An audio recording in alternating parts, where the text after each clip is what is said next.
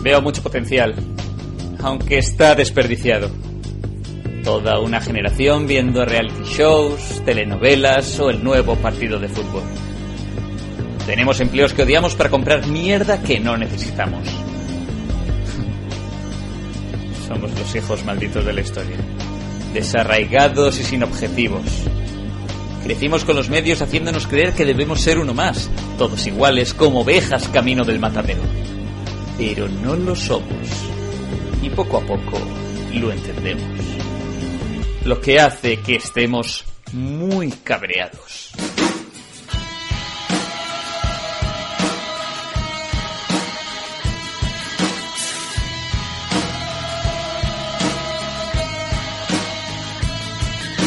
La primera regla de Hello Freaky es escuchar Hello Freaky.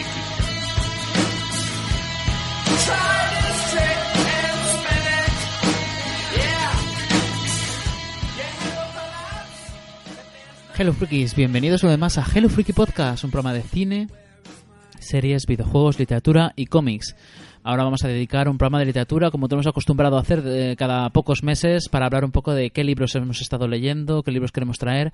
En esta ocasión no vamos a traer muchos libros, vamos a traer solo uno cada uno, porque queremos hacer un programita un poco más corto después de tanto programa tan largo, de tanto contenido como han sido, por ejemplo, el especial de Charles Chaplin de la semana pasada, o como va a ser dentro de poco, como ya voy avanzando, el especial de los Oscars 2017, en el que hablaremos y haremos porra, como siempre, y sortearemos una camiseta de de a ver quién acierta más eh, ganadores de los Oscars, ¿no? Entonces, nada, entre, entre tanta, tanta película que estamos viendo, que hemos visto y que vamos a ver, qué menos que hablar un poco de literatura, hacer un breve espacio para, para, esta sección que muchas veces olvidamos y que sin embargo nos encanta y seguimos dedicándole parte de nuestro tiempo, ¿no? Mi nombre es Víctor Melleste, el presentador y director de, de este programa, de Hello Freaky Podcast. Y conmigo también está Jaco. ¿Qué tal, Jaco? ¿Cómo estás? Hola Víctor, compañeros, y un saludo a todos los oyentes. Pues sí, aquí vamos a hablar hoy, no lo hacemos muy habitualmente, vamos a hablar hoy de literatura y como siempre nos quejamos de que es uno de los socios que más tiempo consume, pues mira, no está nada mal estos programas que nos obligan a leernos algún libro de vez en cuando y de paso lo traemos aquí y lo compartimos para recomendarlo o no, ya veremos hoy lo que pasa. Muy bien, también tenemos con nosotros a Maite Araez. ¿Qué tal, Maite? Hola Víctor, hola chicos y hola a todos los oyentes. Pues eso, lo que decíamos, la literatura nuestra gran un poco olvidada, todos siempre decimos, ay, me gustaría tener más tiempo para leer, así que, pues como ha dicho ya cuesta la excusa perfecta para obligar un libro, o sea, obligar a leernos un libro y a decir nuestras opiniones, que por lo que veo hoy la cosa va a estar un poquito rarita en cuanto a, a opiniones de gustos. Bueno, pues me has dejado intrigado, así que vamos a dejarlo ahí en misterio, luego averiguaremos por qué lo dices. Y también vamos a saludar a Raúl Martín. ¿Qué tal, Raúl? ¿Cómo estás? Muy bien, hola diletantes literarios y eso, ¿no? Pues eh, sí, estos programas van bien, va a ser desde luego la calma antes de la tormenta, pero hay que decir eso, que casi casi pues estar involucrado en un podcast se vuelve antagonista de poder ser un lector constante y paciente, porque es que a la que te das cuenta tienes que prepararte una saga de películas, tienes que ponerte a leer el cómic, ver la serie de rigor para hacer el especial y todo eso pues va erosionando el tiempo que le sueles dedicar a la literatura. Pero bueno, como ha empezado el año, yo, uno de los propósitos eh, que me he marcado para este 2017 es eh, leer más. Entonces, eh, a ver si lo cumplo y, y, entonces, pues, espero que pongan más programas de estos y esto, pues, será la, la zanahoria, ¿no? Que ponen delante del burro para que se mueva. Pero leer más cómics, no, Raúl, leer más libros. No, Ese no, es el propósito. Te puedo asegurar que de cómics eh, voy bastante bien servido para esta vida y puede que para hasta para la siguiente. Bueno, pues la verdad es que aprovecho para lo que habéis estado comentando para lanzar una, una pregunta, un pequeño debate antes de comenzar con las reseñas. Y es que sí que has dicho que te has propuesto para este año, Raúl, leer más. Yo también me lo he propuesto, incluso estoy intentando pues buscar un, un horario, un rato al día en el que leer un rato y la verdad es que eh, yo antes cuando bueno cuando era adolescente solía solía leer entre 30 y 40 libros al año y ahora sin embargo pues apenas llegó al, libro por mes, un par, 12 libros al año, que según mi, mi, perfil de lector es bastante poco, aunque sea esté muy por encima del medio en España, que creo que son dos libros al año, tres libros al año, no sé cuánto es la media, pero vamos, que, que la media lo es porque hay mucha gente que lee decenas y decenas y luego hay mucha gente que no lee ninguno, ¿no? Entonces me gustaría preguntaros un poco, pues, ¿cuántos libros soléis leer al año? ¿Cuántos libros os gustaría leer? Y si también os habéis propuesto, sobre todo el resto de los, de los del equipo, si también os habéis propuesto leer más o, qué.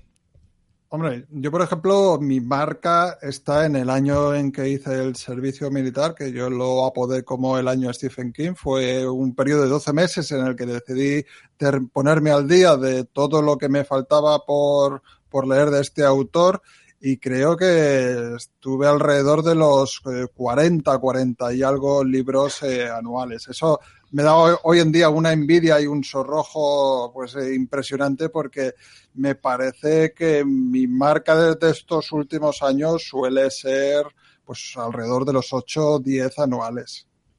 Historias de la puta mili, Raúl.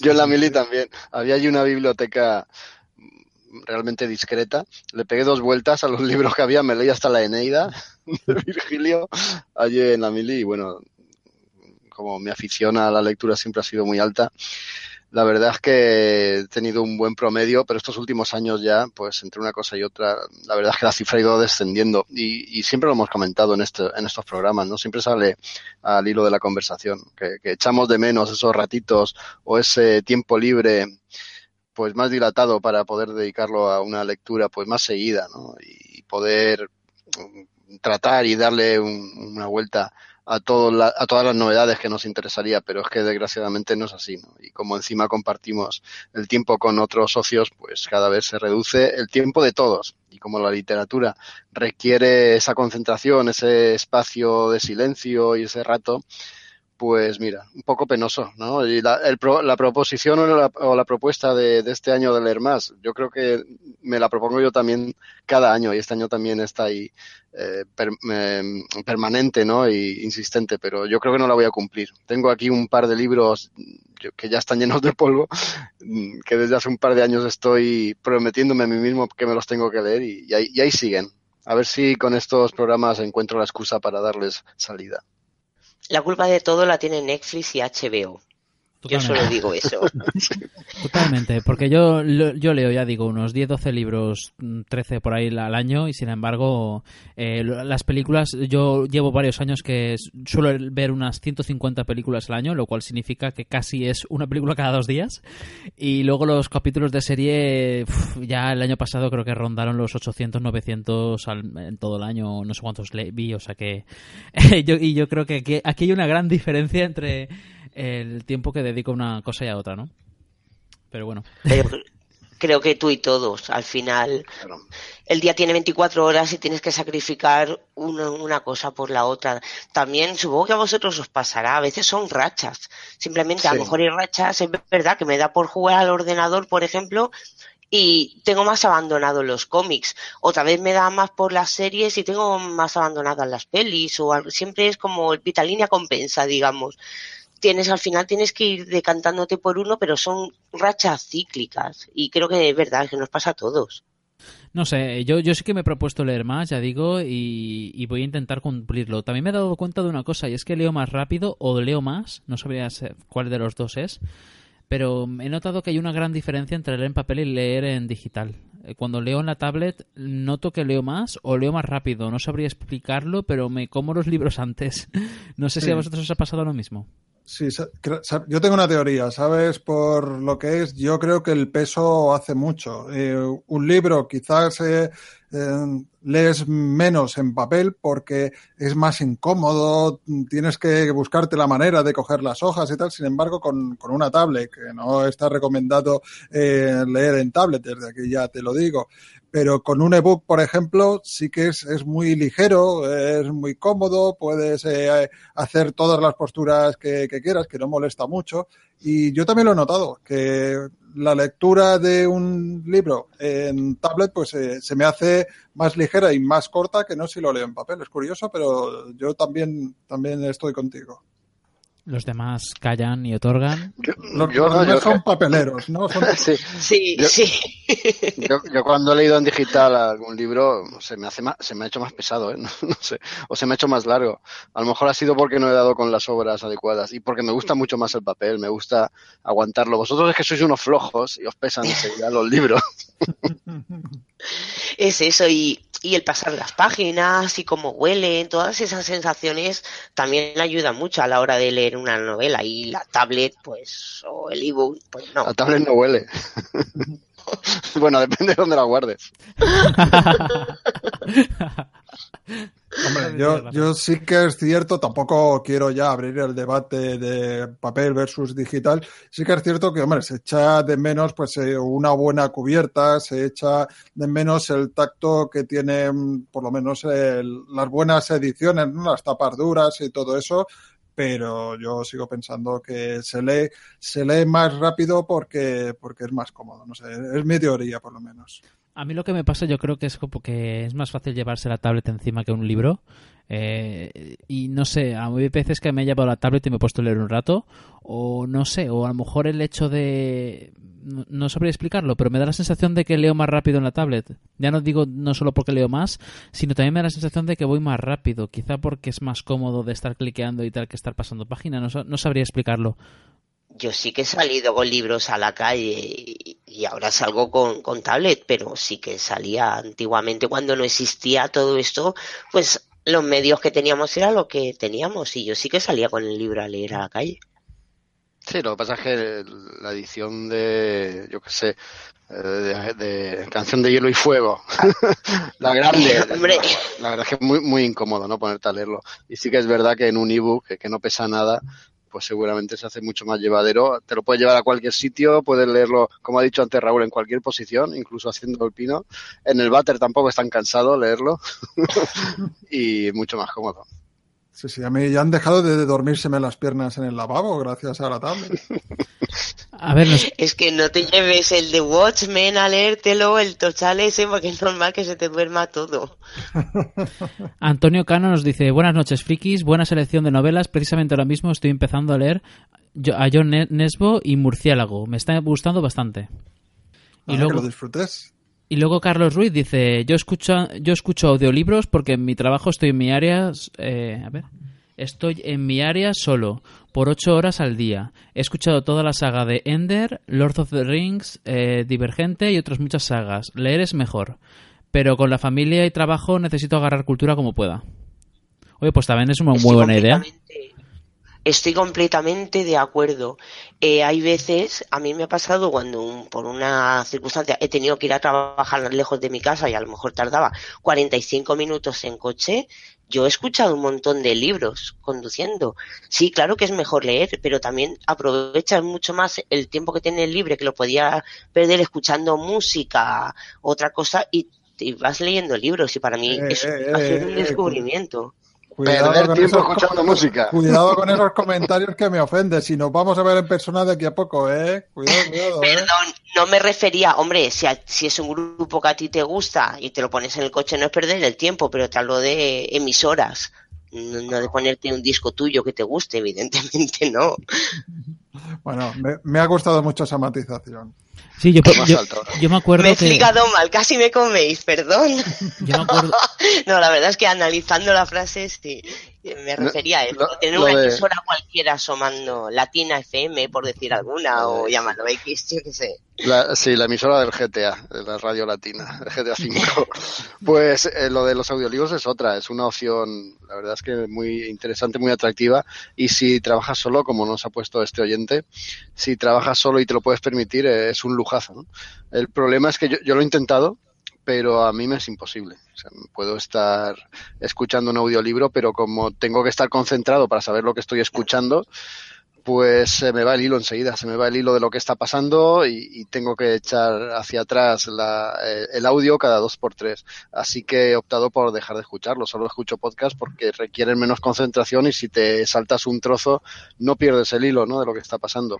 En, los, en los libros no es así libros, como te pierdas algún detalle o te guste la prosa que se está utilizando y tal, y desconectes, es muy difícil volver a engancharte. Por eso a mí, la verdad es que me encantaría poder hacerlo porque se ahorra un montón de tiempo y hay un montón de oferta también de audiolibros, pero mira, me, es imposible. Sí, yo me acuerdo que, lo, lo, hacía cuando estaba trabajando en correos, que era un trabajo muy mecánico, ¿no? No, no tienes ni que pensar, tienes que estar, ves 46022, pues 46022, al, al casillero, y así todo, ¿no? Pero ahora, por ejemplo, de informático yo no puedo, yo cuando estoy haciendo, diseñando webs o estoy trabajando, haciendo campañas de SEO, o sea, de, de marketing y cosas así, yo no puedo estar, tengo que estar pensando, tengo que estar mandando emails, tengo que estar contestando llamadas, no puedo estar escuchando un audiolibro, lo que hago es escuchar podcast, pero porque lo que dice ya, que a lo mejor me pierdo media hora, pues me pierdo media hora, me da igual. No, claro, es eso. Tiene que ser, como has dicho, un trabajo rutinario también. Para hacer las labores domésticas también es una maravilla los, los audiolibros. Que encontrando el momento... Sí, sí, continúa, continúa. No digo que encontrando el momento oportuno es, es una manera, y es que además ahí sí que los devoras directamente. Incluso irte a la playa a tomar el sol en verano pues otra manera fenomenal de estar de estar escuchando libros cosa que no requieran que no requieran concentración yo audiolibros he escuchado muy pocos, pero básicamente ha sido para relecturas. Cuando quiero refrescar algo, o por ejemplo un libro que ya conozco, pues me busca el, audiolibro en inglés. No sé, léase la saga Harry Potter, por ejemplo, algunos relatos de Stephen King. Entonces sí que ya no me pierdo tanto, porque como es un no, no estoy absorbiendo la información de nuevo, sino que la estoy recreando en mi mente, pues en esa manera pues sí que consigo que sea efectivo. Un libro que no conozco de nada, mm, ponerlo en formato de audio me pasaría como a Jaco, como habéis dicho el resto, ¿no? que perdería el hilo rápidamente. Sí, yo lo he utilizado también, como tú dices, para escuchar audiolibros en inglés, eh, sobre todo audiolibros que ya he leído en papel. Eh, así lo he hecho con Harry Potter, con, con los libros de, mm, del nombre del viento, con Percy Jackson, con, no sé, lo he hecho con algunas sagas. Y la verdad es que está muy bien. Lo único malo es que, claro, depende del, del acento del, del, que lo lee, ¿no? Porque yo, por ejemplo, me acuerdo que empecé con Percy Jackson y tenía un acento tan marcado de Estados Unidos que no, no lo conseguía entender. Me costaba mucho. Pero bueno, es una opción, ¿no? Yo, yo recomendaría los audiolibros, pero sobre todo para cuando puedes prestar esa atención. Yo, por ejemplo, lo hacía cuando tenía que ir muchas veces en bici y a los sitios y tal, a lo mejor tenía un cuarto de hora, 20 minutos, pues 20 minutos y 20 minutos y 20 minutos, cuando te das cuenta te habías, te habías escuchado un libro entero. Porque son, estamos hablando de que los audiolibros son palabra por palabra exactamente todo el contenido que hay en el libro, ¿no? O son eh, hay ediciones, hay cortas, hay, se cortan frases y tal. Es que eso nunca me ha acabado de quedar claro. Palabra, palabra por palabra. Yo he, oído alguno también que incluso te dice eh, el número de la página. A lo mejor te estás diciendo una frase. Iba el protagonista andando por un bosque 30 y se encontró. Ah, eso, sí que Pero no. eso porque está mal montado, eso porque está mal montado con el programa. Sí, eso está claro que no. Pero, pero incluso también depende de quién esté leyendo el audiolibro, pero hay, hay gente que sabe que lo, se le da muy bien e incluso de alguna manera o sea, va cambiando las voces, o sea, no te los lee como formato máquina, en plan de iba andando por el bosque, entonces se encuentra un hombre lobo que entonces le ataca que no sé qué nombre, ¿no? Eh, le intentan poner entonación, también muchas veces de, eh, intentan cambiar la voz según el personaje, si son personajes principales. Hay gente que incluso se curra, que no, a mí no me ha pasado, pero yo sé de audiolibros en los que, en los que hay diferentes voces de diferentes personas que van a, que de alguna manera van poniendo una voz u otra, pero normalmente suele ser un mismo, una misma persona, una sola, la que hace todas las voces y va cambiando la entonación y todo según el personaje. Sí, hombre, por, el ejemplo está en, en, los que yo he escuchado de la, de la saga Harry Potter, que ya, claro, después de varios libros se te queda el tono de voz, ¿no? De la persona que los lee y luego lo he reconocido pues eh, poniendo voz en off a series de la BBC o incluso algunas series americanas, que que debe ser, algunos sí que tienen gente competente y con renombre detrás de ellos. Pero vaya, vaya trabajazo, ¿no? Leer ahí esa saga de libros que no son precisamente finos delante de un micro y entonando y con toda la paciencia del mundo. Si ya leerlo para sí o para uno mismo ya, es un montón de tiempo, madre no, quiero ni pensarlo. Si fuera yo me estaría equivocando cada por y bueno, tardaría una vida para grabarlo. Ahí quien hay que reconocer la labor de, la ONCE, que la ONCE se ha encargado en tener una biblioteca maravillosamente leída de la manera que estáis diciendo, con profesionales, para, claro, para acercar al audiolibro, o sea, para acercar a los libros, claro, al mundo de los invidentes. Y los mejores, los mejores audiolibros sí que los tiene la Fundación ONCE, eso es verdad. Oye, pues ha sido, eso sea un gran apunte, ¿eh? La verdad es que que sí, que el tema de audiolibros no solamente es para la gente que, que no puede leer. Es que por supuesto no era para los videntes, claro. es que somos muy vagos. claro, es completamente al revés. Claro, claro, no, no, ya, pero que me refiero que está muy bien que lo hayas dicho. Que Igual que también en Evox hay cine sonoro, ah, son películas, claro, y es igual, es para ciegos. Son películas narradas para, para ciegos.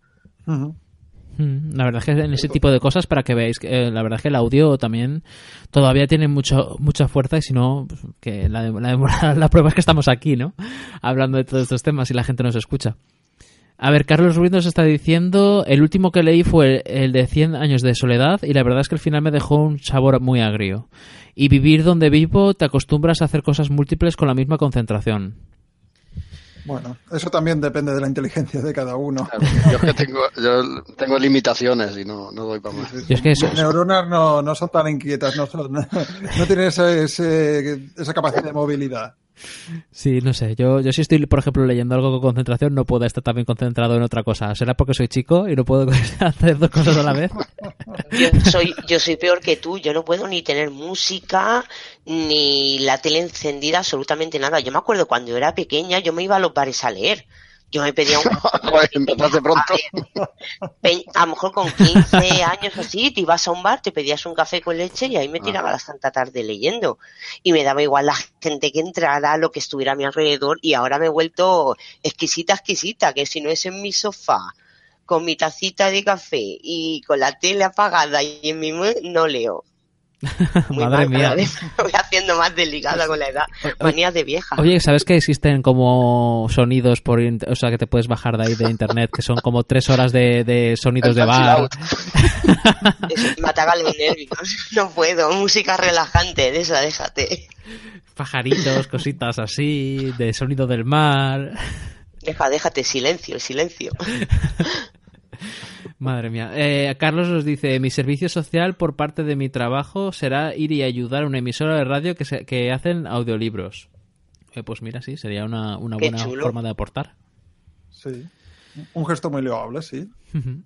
Pues nada, eso. La verdad es que no, no pensaba que iba a dar para tanto el debate, pero está bien, está bien. No, no, ya, yo la verdad es que ya te digo, yo 2017 yo creo que yo quiero que no sea que sea de más libros, aparte de porque hay tantos, hay tanto que aprender y tanto que, que se puede extraer de los libros y de y disfrutar con ellos, que muchas veces me da pena el poco tiempo que le dedico con respecto a otras artes como el cine o las series, que también están muy bien, pero joder, también si yo encima yo trabajo con la pantalla delante, que menos que descansar la vista, sí la estás cansando con la con la con las páginas, pero al mismo pero no no es, lo mismo que con una pantalla que está despidiendo luz. Sí, hombre, claro, ahí tienes razón. Sí, aunque bueno, mm, leer no es, es lo que tú dices, no es precisamente el ejercicio más recomendable para descansar la vista. No, para eso ya tengo el senderismo. Por eso digo.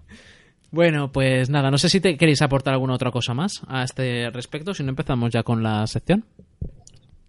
Venga, nos ponemos con las novelas, ¿no? Muy bien, pues comenzamos con literatura.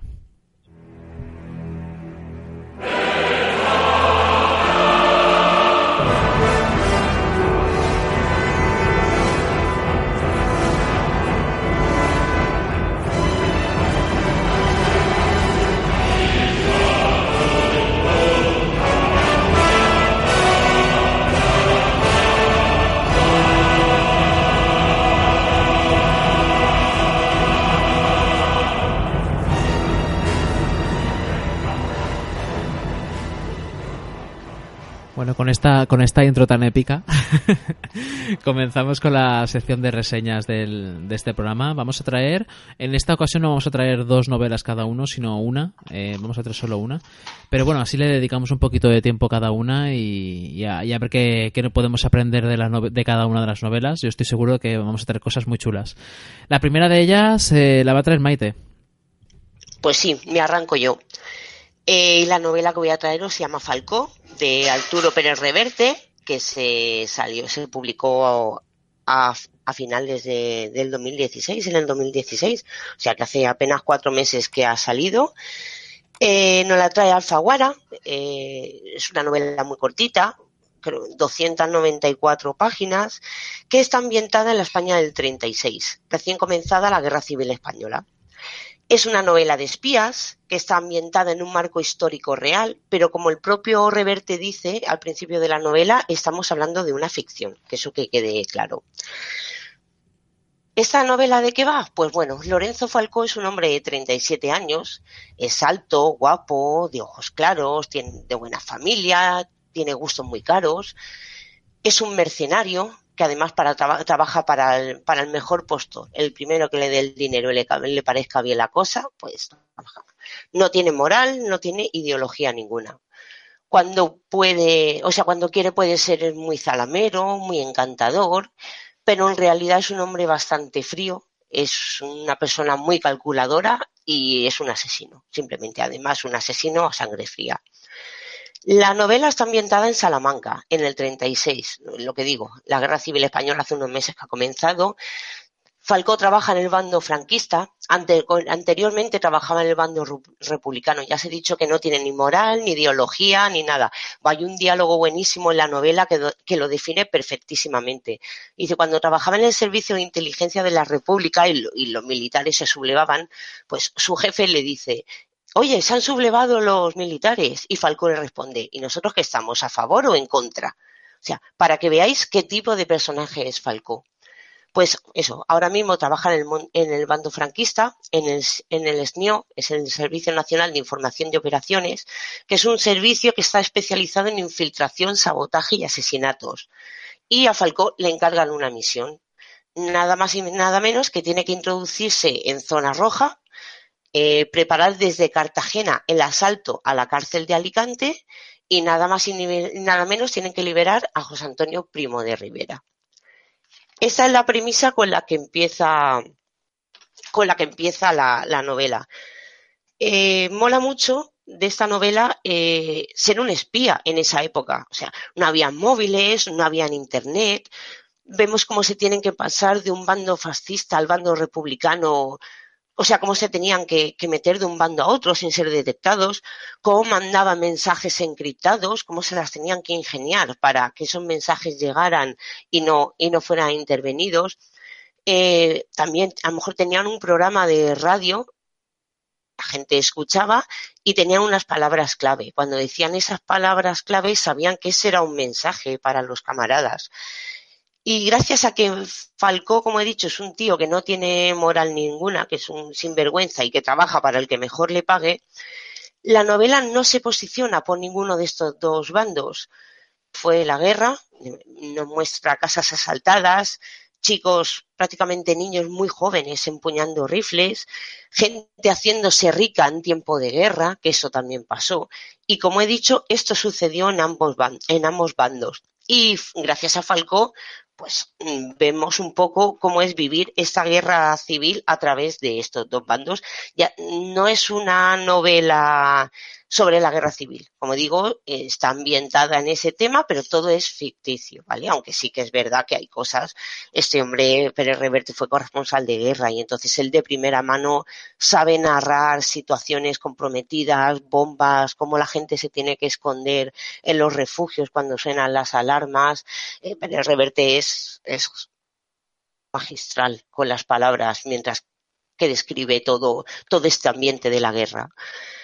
Eh, esta novela tiene violencia, tiene corrupción, tiene sexo, guerra, vamos, que pasa de todo. Y como es tan corta, la verdad es que te la lees en un par de tardes, ¿vale? Yo le eché dos, dos o tres horitas por un par de tardes y te la lees enseguida. Eh, seguro que vamos a tener más noticias, porque la historia se cierra pero deja como una puertecita abierta. Yo le, leí una entrevista de Reverte que dijo que, que cuando empezó a, cuando comenzó a escribir esta historia la tenía completa en su cabeza, tenía el, el comienzo, el nudo y el desenlace, pero se lo pasaba también escribiéndola que conforme llegaba al final decía, me da pena acabar con él, me da pena acabar con él.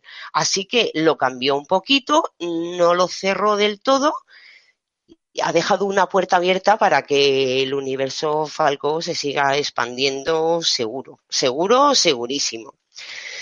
Es una novela muy buena, como digo, pero en mi opinión tiene un pero. Y el pero es el propio Lorenzo Falco, el protagonista de, de esta novela. A la triste vemos que es un personaje similar. Similar me refiero que es un tío sin escrúpulos, es un chulo, es un sinvergüenza, pero en el fondo tiene algo de ética, llamémoslo así. Pero es que en esta novela Falcón no lo tiene. A ver, mm, Falcón es un asesino, bebe mucho, es un misógino. De hecho, se cruza con una chica guapísima, bueno, que en la novela todas las chicas son guapísimas, va a intentar acostarse con ella, va a tirar los tejos, a intentar en su alcoba y comenta algo tipo, voy a por mi trofeo, me lo merezco. O algo así parecido. Revete lo explica mucho mejor. Pero claro, para ser un tipo de esta calaña, o sea, un tío que hable como trofeo y sea un asesino tan, tan a sangre fría que hay pasajes de la novela que dices, o sea, ¿de verdad has hecho esto? Si hubieras hecho esta otra cosa no hubiera necesidad. Es que también hablar así sin spoilers es un poco extraño pero entendéis lo que quiero decir. O sea, para que un tío de esa calaña te, cae, te, te entre por los ojos, te tiene que caer bien. El ejemplo más claro que me gusta poner es, no sé si habéis visto la serie de Los Soprano, Tony Soprano. O sea, el tío es un mafioso. Es, bueno, el peor tipejo que os podéis echar a la cara. Y te cae bien. Y da igual las tropelías que haga, que como te cae bien, no es que se lo perdones, pero dices, macho, ¿cómo se ha pasado? Pero ahí sigues, fiel a él. Y esto es lo que le falta a Falco. Mm, es muy difícil simpatizar con él. Además, tiene tantísimo protagonismo en la obra que realmente lo que es la aventura, lo que es la trama, queda un segundo plano. Y entonces, no cayéndote muy bien el personaje, y es lo que más abunda durante toda la novela, me pareció un poco por ponerle un fallo, ¿vale? Pero sí que es verdad que, que ese es el pero que tengo yo con esta novela, el personaje. Sé que, como he dicho, sé que van a haber más. Eh, prácticamente sobre la vida de Falcón el libro no se explica nada, algunas pinceladas que lo echaron de, de la Armada por un lío de faldas. Y se van soltando pinceladas también que estuvo en Estambul y sobre cómo Falco llegó a este momento sería buena.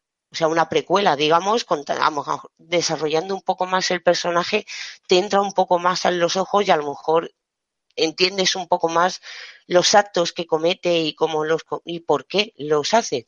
Pero así en principio es un, un fallo, es un pequeño pero que le voy a que le voy a poner a la novela.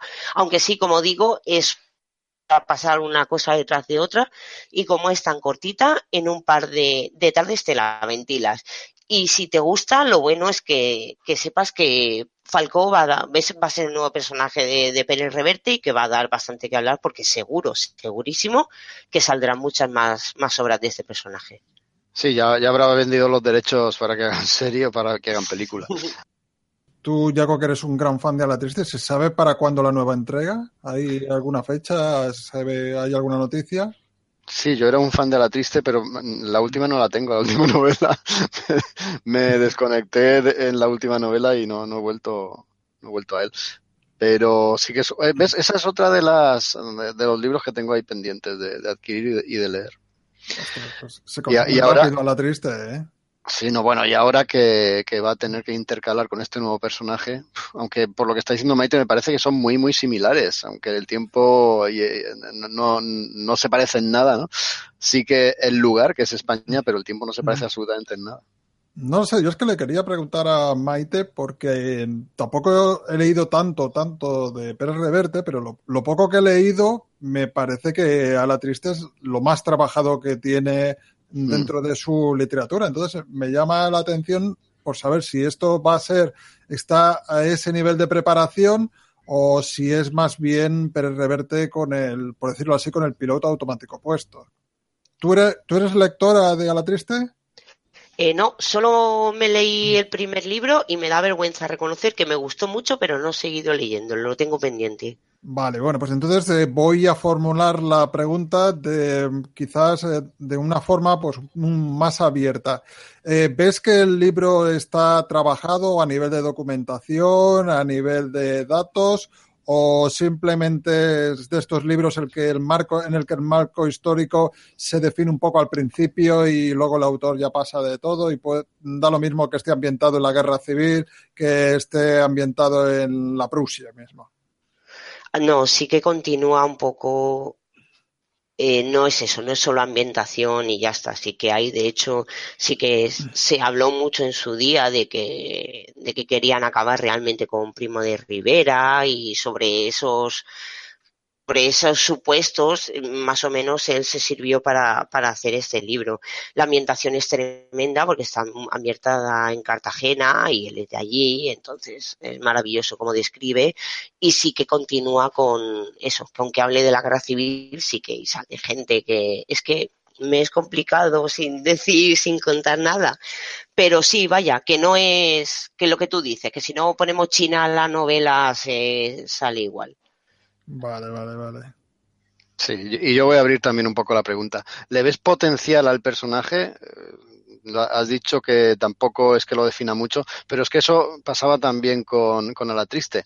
No lo definía mucho, pero en su forma de actuar y, muy por encima sí que nos dejaba entre líneas ver cómo era, ¿no? cómo era un tío curtido en mil batallas y cómo se comportaba. ¿Se deja ver que el personaje este eh, puede dar para ser un nuevo a la triste o eso también es un problema, que sea uno a la triste 2.0?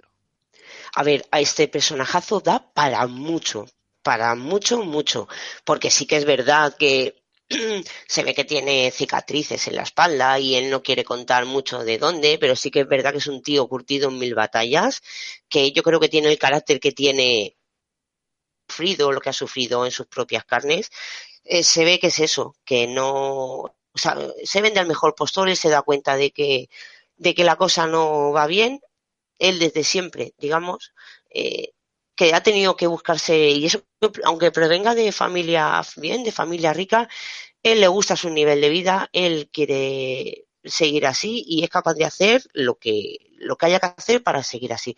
Es un tío oculto, de hecho se trabaja para los servicios secretos, da igual el bando porque luego se puede cambiar de cualquier manera, pero claro, dado su historial y las pocas pinceladas que, que cuenta, también habla de el hotel, ay, ¿cómo se llama? En el que estuvo Agatha Christie Estambul escribiendo Asesinato en el Orient Express, que ahora mismo no me sale el nombre. Bueno, pues a raíz de, nombrar ese hotel, sabes que ha estado también en Estambul, que es un tío que ha recorrido mundo. O sea, ya de su pasado puede sacar muchísimo, pero encima como investigador que es, le pueden poner las misiones que quieran. Pero el problema es que como a mí me cae mal lo que me tiene que contar, ese es el fallo el fallo tan gordo que tiene, pero como personaje da de sí lo que, lo que quieras escribir. Y deja también caer ese, ese toque siempre de opinión que mete en muchas de sus novelas, eh, criticando pues muchas veces la idiosincrasia de, de, cómo somos los españoles. ¿Lo deja entrever o lo deja caer también Arturo Pérez Reverte? Sí, y además, como digo, gracias a que Falcón no tiene ideología desde los dos bandos. ¿Sabes? Que ni uno, es, eh, muchas veces lo dice, eh, un crío de 13 años empuñando, ¿crees que él tiene ideología para saber si es franquista, republicano, a quién afecta, a quién apoya, a quién ayuda? No, no, es un niño, porque con 13 años todavía es un niño, que a él le dicen, ves aquí y hace esto, y él por instinto, supervivencia o llámalo X, lo hace. Y si tu padre te dice, tienes que cantar el cara al sol, lo vas a cantar. Entonces no puedes acusar a alguien con 13 años de, pertenecer a un bando o a otro, y sí que es verdad que lo deja caer en, la novela. Además, muy bien hecho, por cierto. Pues a mí la verdad es que me, ha dejado me has dejado con ganas de leer porque me, encanta el género negro. he leído bastante poco para lo que me gusta Y oye, qué bien. La verdad es que, que me, me, quedo con ganas. No he leído a la triste tampoco. Mira que sí que he visto la peli, que por cierto es un peñazo. Aunque, aunque sí me gusta el personaje y he oído hablar de él. Y bueno, y yo también voy a dejar caer aquí. Y oye, un especial a la triste estaría bien, ¿eh, Jaco? estaría bien. La verdad es que yo creo que Raúl también se apuntaría y no es mala idea. Podemos ir tomando nota. Sí, hombre, por supuesto. Yo sí, me he leído toda la saga. Yo no, pero ya tengo la excusa. Especial a la triste. Pon fechadito. Ve muy rápido, os puedo asegurar que eso es, un, eso es una literatura que, es, un consumo muy fácil y muy ligero. Por fin, sí que me gustaría, si por favor alguno de vosotros se lee la novela, decirme la opinión. De verdad que me apetece escucharla porque no sé si es que a mí se me metió entre ceja y ceja el falcó este ¿Sabe? que no sé si es manía mía o no. Que por eso que me gustaría que si alguno de vosotros le leí, luego me digáis, pues no, tía, a mí me ha parecido buena o me ha parecido tal. Que os estaré esperando vuestros comentarios. O a los oyentes también, claro, por supuesto. A ver si es solo una impresión mía o es más generalizada. Muy bien, vale, pues nada, te lo haremos a ver. Y nada, pues continuamos con la siguiente novela, la segunda, que es Muñeco de Nieve de, de Yo Nesbo. Y cuéntanos, eh, Jaco, ¿qué te ha parecido esta novela?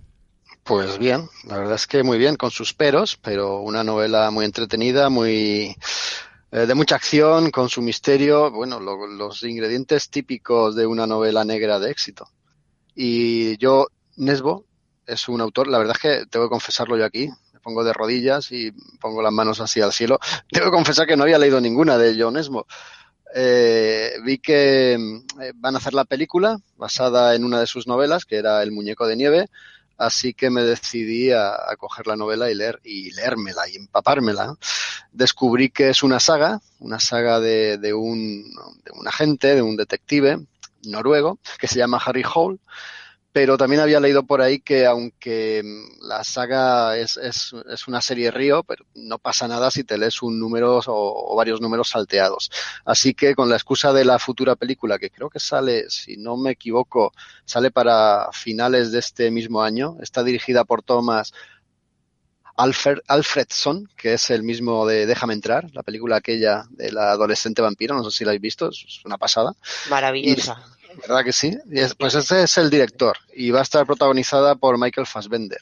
Así que yo ahí tenía la excusa perfecta para, bueno, para iniciarme en, esta, en este autor, que bueno, de, de novela negra, escandinavo del, nor, del noreste de Europa. Ya sabéis que este tipo de novela y este tipo de autores, pues eh, han estado y yo creo que siguen estando de moda. Hay una prolífica producción de, género y de autores en este sentido.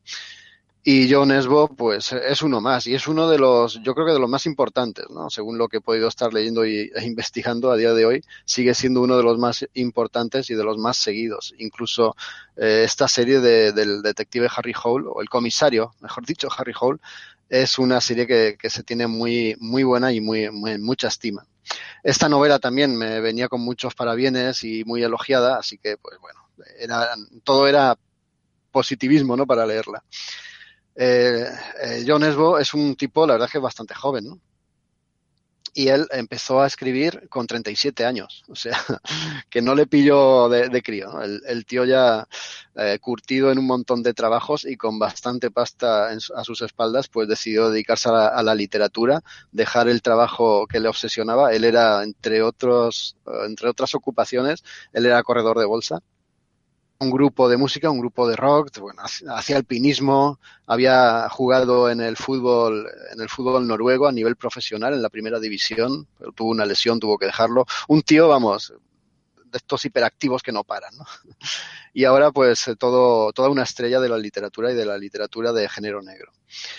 Bueno, el detective, el detective, se me da, se me va el, adjetivo de detective, no, no, es detective, es comisario. El comisario Harry Hall, por lo visto, es un tipo que se ha especializado en descubrir asesinos en serie y ha tenido formación norteamericana en los mejores los mejores investigadores en ese campo pues lo han adiestrado y claro él es noruego ¿no? ahí en, en, su población pues no se da mucho este tipo de delincuentes Eh, incluso en la misma novela dicen que en Oslo no se ha encontrado, y en toda Noruega, no se había dado nunca el caso de un asesino en serie. Eso pasaba en Estados Unidos, en algunas partes de Europa y solo en películas. Pero mirar por dónde en esta novela, pues sí que aparece un asesino en serie. La verdad es que la novela empieza bastante bien. Vemos como un, un chaval adolescente, bueno, un chaval adolescente, no, un crío, pues se despierta, va a buscar a su madre, no la encuentra por ningún sitio, es estas típicas casas adosadas, ¿no? Eh, sube, baja, busca por el sótano, por la cocina, por todos los sitios y no encuentra a su madre, se preocupa muchísimo. Eh, piensa que puede estar en casa de los vecinos. Lo único que le llama la atención al niño que, que hay fuera es, es, un muñeco de nieve. Recuerdo que estamos en Noruega, eh, siempre hace frío, han caído las primeras nieves también y cuando va a ir a casa de los vecinos se da cuenta de que ese muñeco de nieve que le había llamado la atención no lo había hecho simplemente por ser un muñeco de nieve, sino porque tenía una prenda que le había intrigado al crío y era una bufanda, la bufanda preferida de su madre.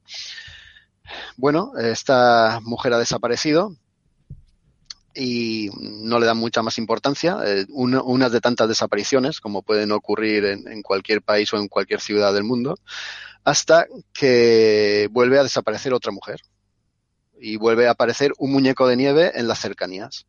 Entonces, eh, Harry Hole, que viene de descubrir un asesino en serie de, otro lugar del mundo, esto pasa en una novela anterior, que como yo no me la he leído, no lo sé, pues viene de haber descubierto a un asesino en serie, pues él tiene esa intuición o esa mosca detrás de la oreja de que aquí puede haber algo más que simples desapariciones. Porque que las dos personas que, que han desaparecido coinciden ¿no? en ser madres y en ser esposas de mediana edad.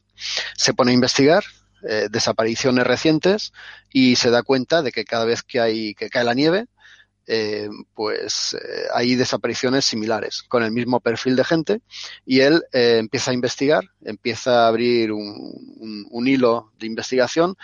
Para ello cuenta con, pues, con su propio equipo y ahí destaca entre ellos una nueva compañera que se llama Katrina y que va a tener bastante protagonismo en la novela.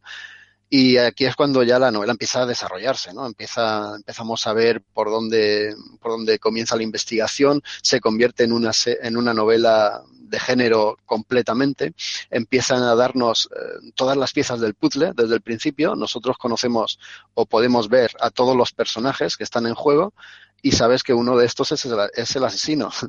Lo que pasa es que la novela, la verdad es que está escrita de una forma muy inteligente porque te va abriendo distintos posibles caminos y lo normal es que tú el camino que has intuido por, por donde puede haber o por donde puedes encontrar al asesino, lo normal es que te equivoques. Lo mismo que le pasa a Harry Hole. Él va abriendo distintas vías y distintos caminos de investigación y suele eh, tropezando, suele tropezar con pared, ¿no? Llega a un callejón sin salida o a descubrir que ese hilo del que está tirando no le lleva a ningún sitio.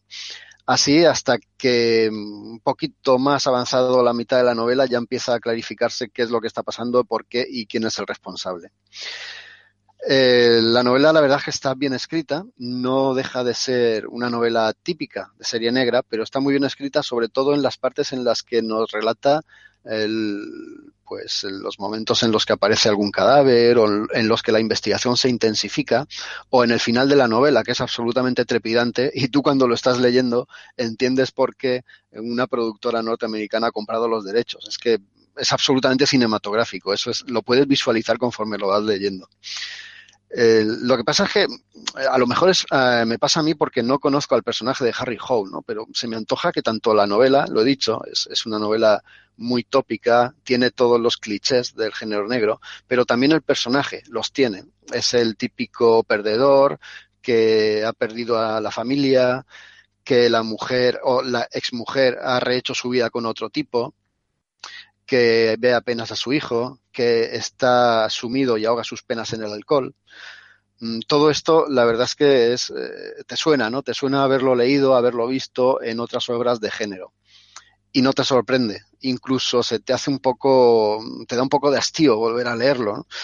Pero bueno, está muy bien construida, está muy bien encajada y la verdad es que está muy bien hilvanada. Además, tiene la particularidad de, que como transcurre en Oslo, transcurre en Noruega, pues el autor, John Esbo, aprovecha pues para contarnos cosas de la idiosincrasia del país, aprovecha para tirar pullas a la monarquía que tienen allí, aprovecha para contarnos pues de, todo tipo de cosas, desde cómo funcionan los bares a cómo funciona la prostitución en, un, país tan pequeño como aquel, eh, el sistema laboral, no sé, mil cosas que se leen y entreleen en esta novela que es una novela, como digo, quizá muy, muy estereotipada, muy normal en ese aspecto, pero que se lee de una forma súper rápida porque es entretenidísima y además está escrita con un estilo muy moderno. Jamás se te atraganta y, y es muy divertida. Además, como, como novela negra, cumple todos los requisitos que un aficionado puede querer. Yo creo que para empezar con el personaje y con la serie de Harry Hole, quizá no sea la mejor. Según lo que he estado mirando por ahí, la, la novela titulada Petirrojo o El Redentor, cualquiera de las dos, quizás sea las que más puntos tiene para conseguir engancharte. Y conozco y sé de mucha gente que se ha enganchado al personaje por una de estas dos novelas, ¿no? que también recomiendan la serie y el autor por, por estas. Bueno, un autor que tiene, creo que son 10 novelas de este género, pero también se ha, se ha prodigado en otro género, como es el género infantil y juvenil. El autor tiene una hija y ha empezado a escribir una serie de, de, cuentos de, atentos al título, El Doctor Proctor y los polvos tirapedos. Lo digo así porque está también aquí publicado. Y bueno, no solo de novela negra vive el autor. No sé si os he despertado la curiosidad o si conocíais al autor o si lo vais a conocer. A mí sí, segurísimo, porque además esta saga de autores que han venido de los países nórdicos, a mí me encantó. Cuando me leí Los hombres que no amaban a las mujeres, me encantó. La trilogía, la manera que tienen de escribir, igual que Camila Lackberg, también buenísima, tiene también una saga de, de, novela negra muy buena. No sé, es lo que tú dices, la manera de escribir las cosas que tienen, a lo mejor más pausados, tal vez por el clima donde están o la manera de, de cómo lo hacen, lo hacen muy bien. Y a mí sí que me gusta mucho el género y empezaré por Petirrojo, porque por lo que me ha recomendado es la primera, la primera para empezar. Yo voy a, voy a, voy a leerme Petirrojo. La verdad es que me ha gustado lo suficiente como para continuar con el personaje. Aunque tengo que decirlo, has comentado las, la, las, las otras novelas, las de la, los hombres que no amaban a las mujeres, etcétera, de Eric Larsen, eh, están a otro nivel. ¿eh? Eso, eso es otra liga. Aquí hablamos de otro tipo de novelas. Vale, vale.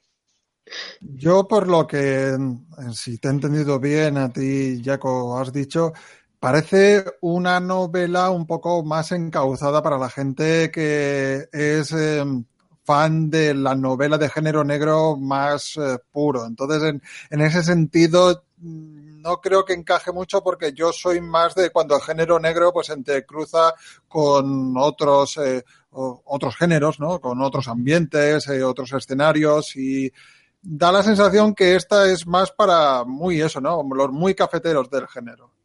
Sí, sí, porque entre otras cosas, lo, lo he dicho, tiene todos los elementos, son muchos clichés. Ah, quizá, y es posible que a alguien que sea muy aficionado al género, la novela se le haga casi un compendio de lo que tiene que tener una novela, ¿no? El manual de lo que tiene que tener una novela negra. A veces también es verdad que había momentos en los que parecía que estabas viendo una, un, una serie de estas procedimentales en las que el asesino en serie tiene que ser capturado. Aún así, no hay que perderlo de vista. Está muy bien escrita y salvo algunas, algunos pasajes en los que yo creo que abusa de palabras mal sonantes en las que casi no vienen a cuento. No sé, este hombre, ¿por qué razón tiene que meter ciertas escenas o ciertas palabras que no que desentonan totalmente con la historia o con el o con el nivel literario del resto de la novela. Quitando eso es, es, una novela la mar de divertida. Yo sí que la recomiendo. A ver si Víctor que sé que también le gusta la novela negra o quiere quiere que le guste a ver si empieza por este autor no, sí, es conocido y tal. Yo quiero, yo quiero leerlo. Lo que pasa es que ya te digo, con la novela negra me pasa como con la novela de ciencia ficción, que tengo una deuda pendiente y tengo que ponerme. Tengo que dejar de leer como sea fantasía, tanta fantasía. y cambiando de género. Hay sí. una cosa que no, no, quiero que se me pase, ¿no? Y es el, el, el acierto que tiene el autor al utilizar un, un icono, bueno, un icono no, no, es la palabra adecuada, al utilizar un objeto infantil ligado a la diversión. Cuando cae la nieve, los niños hacen muñecos de nieve, ¿no? Es algo que está ligado a la infancia, al juego. Entonces, utilizar ese elemento y lo transforma en algo totalmente terrorífico. Yo creo que las cosas que dan más miedo es cuando son así, ¿no? Por ejemplo, el payaso, el, el típico payaso con sangre terrorífico, ¿no? Que da más miedo que un payaso. Algo que está ligado al humor, a los niños, pues aquí lo mismo, ¿no? Que da más miedo que un muñeco de nieve con esas partes que puede contener, es que no, no quiero hacer spoiler, ¿no? Con esas partes que puede contener el muñeco que han pertenecido a una persona que ahora está muerta. Eh, es que eso es escalofriante y como lo describe el autor, la verdad es que solo por esos pasajes ya vale la pena la novela. Pues nada, ahí tenemos otra nueva novela que traer. La verdad es que nos estamos poniendo bastante con el tema género negro en este programa. Pero bueno, vamos a, seguir expandiendo nuestra literatura con La Casa de Arenas Movedizas de Carton Melik III. Cuéntanos, Raúl, ¿qué te ha parecido esta novela? Bueno, esta novela nace de mi espíritu por conocer nuevos autores, por un poco indagar en géneros o subgéneros dentro de la literatura con la que me encuentro más cómodo. Y entonces, pues nada, eh, después de unas referencias eh, muy vagas a la par que entusiastas que encontré por, Twitter, me decidí a embarcarme en la lectura de esta novela Así que, que, bueno, pues yo pensaba que sí que iba a entrar un poco en el perfil que, que se da, ¿no? Siendo de un género parecido al terror. Entonces, eh, La Casa de las Arenas eh, Movedizas, eh, Quicksand House eh, de 2013, escrita por Carton Melik III, un desconocido, un autor desconocido para mí, como para tanta gente, puesto que me, también he hecho como Jaco, he, he, mirado un poco, he rascado la superficie y he visto que creo que es el, la primera obra de este autor eh, que, vemos traducido a nuestro idioma, pero que bueno, que en el lo que es en el mercado anglosajón, pues es conocido por Satan Burger, su primera novela o una que publicó hace unos añitos eh, titulada Hungry Back. Entonces, pues digamos que Merrick III se puede considerar un autor que sigue la corriente literaria llamada bizarro. Esto es un poco, pues es un, una rama del, del terror, un poco también eso, pues continuada por autores bastante minoritarios o underground, de un circuito más reducido, que se podría decir que el, esta etiqueta de bizarro calificaría novelas que mezclan terror con fantasía y con ciencia ficción. Y así es la novela en cuestión, ¿no? De la que voy a hablar. Un poco así explicando su argumento, ¿no? Su sinopsis, pues eh, está emplazada en un futuro distópico en donde bueno, donde hay una tecnología un poco curiosa, ¿no? ¿no? No sabes exactamente dónde acaba la tecnología y dónde empieza la magia, ¿no? Los protagonistas son dos niños que también son hermanos, llamados eh, Poli y Pulga. Pulga es un, es un apodo que le pone Poli a su hermano menor. Y bueno, pues eh, son dos niños de una raza, la cual no se sabe muy bien si se trata de ser humanos, porque su fisonomía, digamos que no es exactamente a la de las personas comunes y corrientes. Tampoco sabemos exactamente el planeta donde se encuentra. Entonces, eso, ¿no? El lector, pues, eh, eh, cuando arranca la historia, pues no sabe exactamente ni dónde está situado, ni la historia de, de, qué tipo de fisonomías o de qué perfil de personajes eh, está, está siguiendo, ¿no?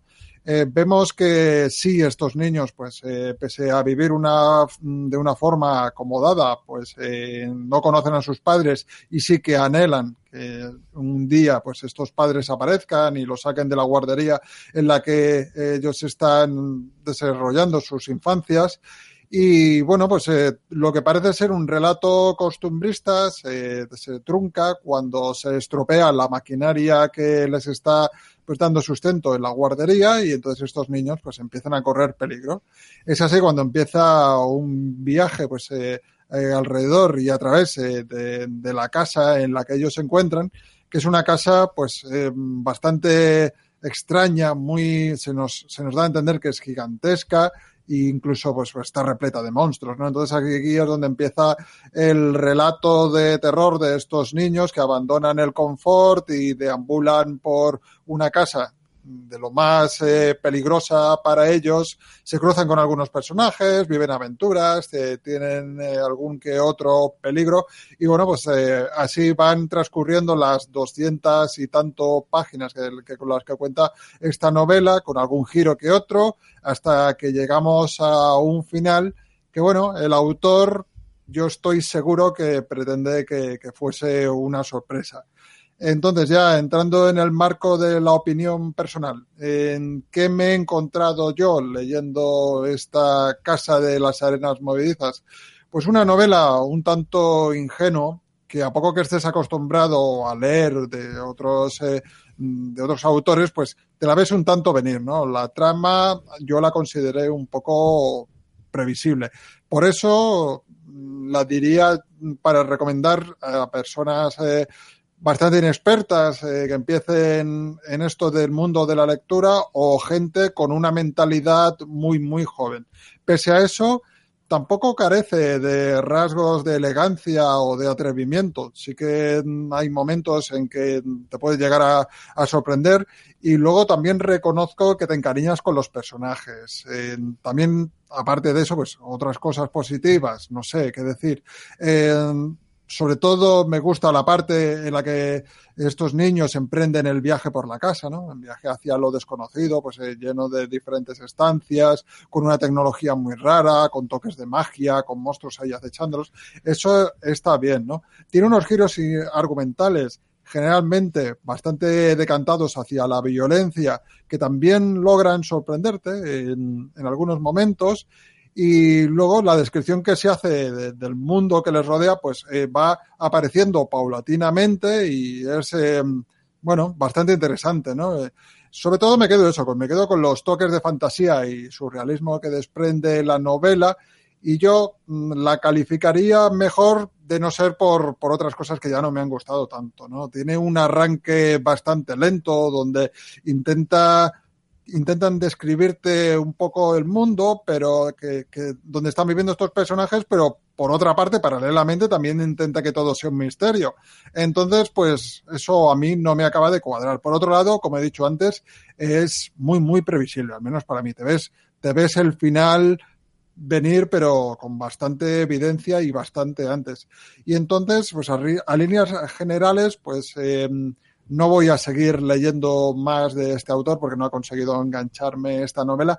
Y es que es también el, propio estilo que desprende a la hora de, de, escribirlo, ¿no? Me consta que si se han fijado en esta historia es porque es una de las más destacadas dentro de, de, la ficción de este buen hombre, pero es que no sabes exactamente a qué público va dedicado esto, porque por un lado es, es infantil para un lector exigente como ya podríamos ser nosotros. Y por otro, es muy violenta para un lector juvenil, adolescente y que empieza a meterse en este mundo de, de la literatura. Entonces, no sé si es que buscaba desconcert, desconcertarnos, ¿no? De que no tuviese un género definido esta obra o quizás estos son los rasgos de, de esta rama del terror bizarro, ¿no? Del que hablaba antes, pero a mí no me ha conseguido, no me ha conseguido enganchar.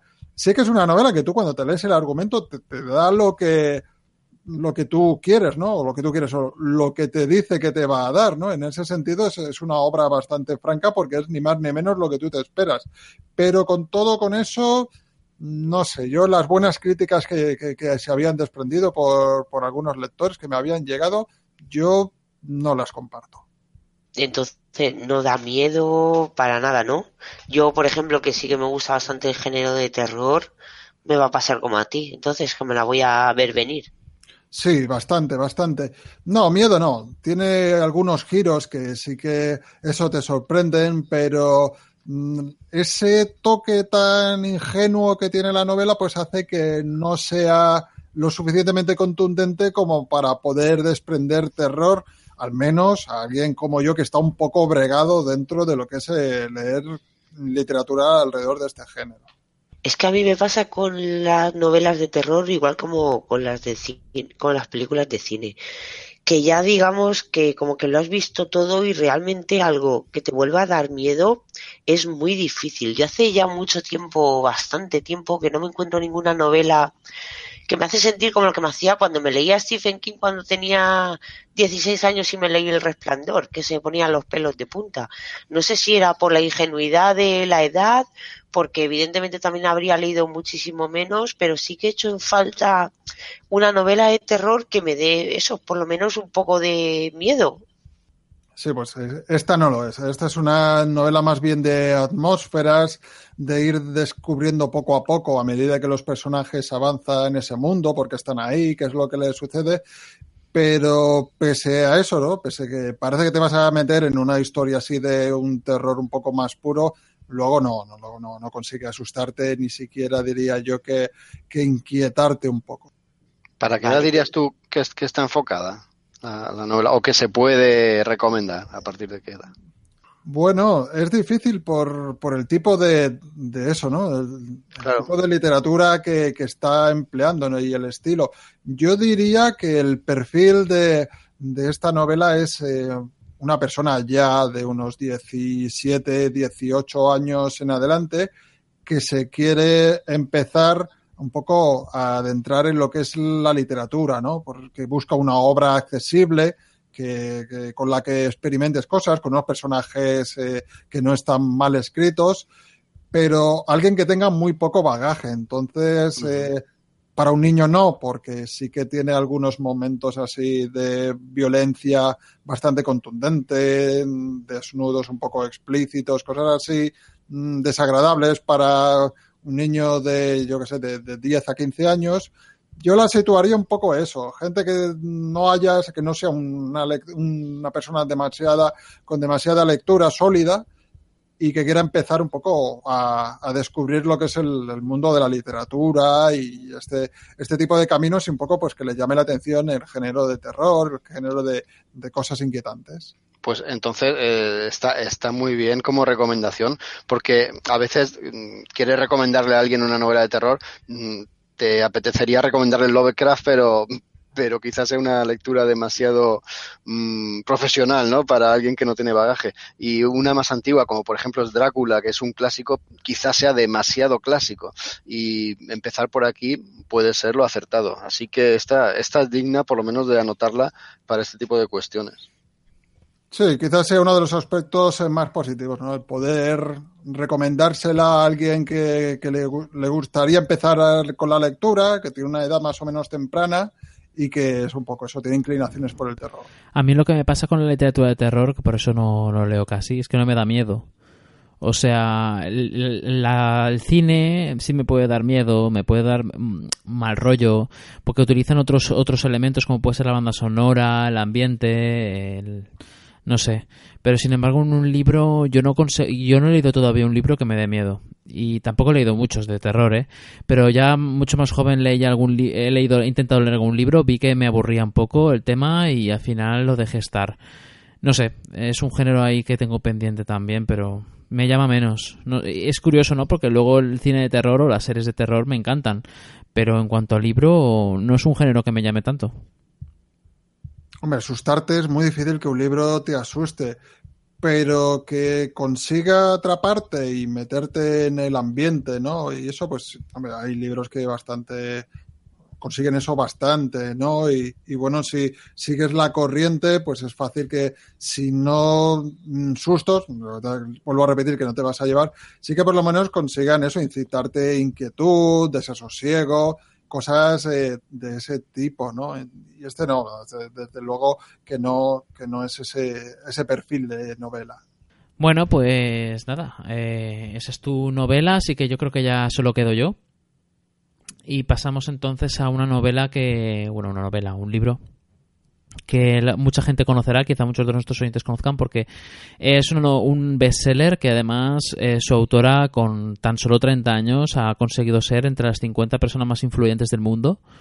Es, es, increíble la cantidad de gente que conoce este, este libro, esta nueva me, este método, y es, es brutal la, el impacto que está teniendo en muchísimos, muchísimas personas en todo el mundo, ¿no? Por eso yo he querido traerlo, porque me lo han recomendado dos personas, dos amigos míos y muy amigos míos, por separado y que ni siquiera se conocen entre ellos. Y, nada, pues a ello voy. La magia del orden, de Marie Kondo. Es un libro editado por Aguilar, que, lo puedes encontrar en castellano aquí en España por esa editorial. Se trata de un libro de 200 páginas que, básicamente te, te intenta enseñar o te enseña Marie Kondo a ordenar tu casa y a través del orden y de sobre todo eh, tirar y eliminar de tu vida todo lo que no te hace feliz, de alguna manera intenta enseñarte un poco cómo puede afectar a tu psicología el hecho de que a tu alrededor y en tu día a día solo a, mires a donde mires dentro de lo que es tu hogar eh, solo encuentres lo que sí que te hace feliz, ¿no? Es una, un libro que no sé si se podría considerar de autoayuda o de psicología o, de yo que sé qué, porque la verdad es que es un poco come cocos, todo hay que decirlo. Es un libro que no para de repetirte lo bien que es, eh, que es ser ordenado, lo bien que es eh, solo tener lo, lo, que te hace feliz, lo bien que es que tires todo lo que no necesitas y, lo vuelve a repetir y lo vuelve a repetir y te empieza a enseñar cosas que pueden ser incluso un poco inverosímiles o increíbles como eh, tal persona hizo este método y resulta que le tocó la lotería. O sea, es un, ejemplo bastante burdo, pero básicamente sí que es cierto que decía tal persona que siguió este método luego notó como era más productivo en el trabajo y le ofrecieron un ascenso y luego resulta que tal, que Pascual. Entonces sí que es cierto que, que lo que es la metodología es muy interesante y tiene aspectos muy interesantes y está muy bien leerlo porque así cada uno puede, puede buscar un poco eh, qué aportar, qué puedes sacar de ahí, qué puedes traer, porque aquí lo importante con los libros de tu vida, todos lo sabréis, es no es tragarte como si fueras un loro todo lo que te dicen, sino, bueno, leer, eh, interpretar y incorporar a tu vida o a tu forma de ser todo lo que tú crees que, sea interesante o que te pueda haber enseñado el libro, ¿no? Al fin y al cabo es como cuando estás hablando con un amigo y te empieza a contar sus cosas y de repente pues a una, a una cosa que te, cuente, que te cuente tú puedes aprender. O incluso de la misma fantasía que puedes aprender de la imaginación y de lo que ocurre a personajes ficticios puedes aprender y, e incorporar a tu, a tu vida cosas, ¿no? Entonces la magia del orden de alguna manera es interesante sobre todo por el tema de que está hablando de algo tan ordinario como es, eh, como es ordenar, ¿no? o como es manejar tu propia casa, o cómo manejar eh, tus rutinas de, diarias. Es algo de lo que no se suele escribir y lo que se suele escribir suelen ser manuales bastante técnicos o bastante, bastante fríos, ¿no? Y en esta ocasión se trata de intentar incorporarlo a la psicología de la persona y a su día a día. La, metodología en sí, vamos a ir a lo, más interesante después de tanto rollo.